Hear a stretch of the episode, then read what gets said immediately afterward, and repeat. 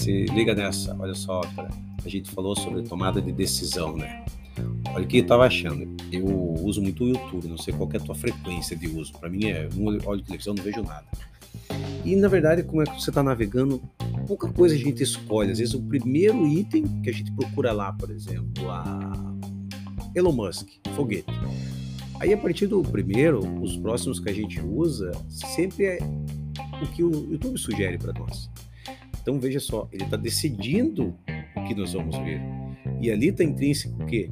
Vídeos que ele quer que a gente veja, que às vezes tem conteúdo que uma determinada marca que patrocina o YouTube faz com que eles sejam obrigados a nos, mostrar isso daí.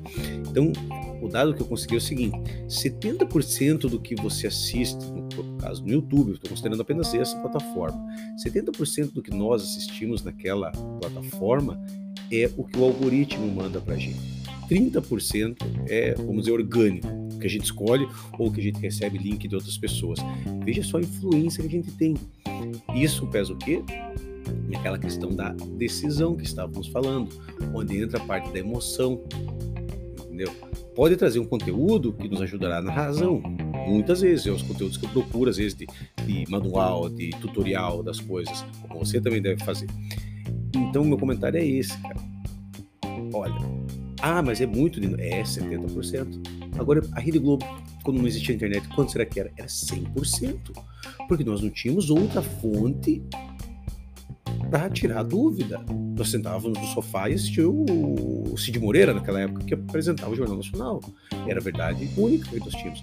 Claro que a internet hoje massacra a gente bastante, sim, mas se a gente se interessar por determinado tema que pode estar influenciando a nossa decisão, nós temos que ter outras fontes para o quê?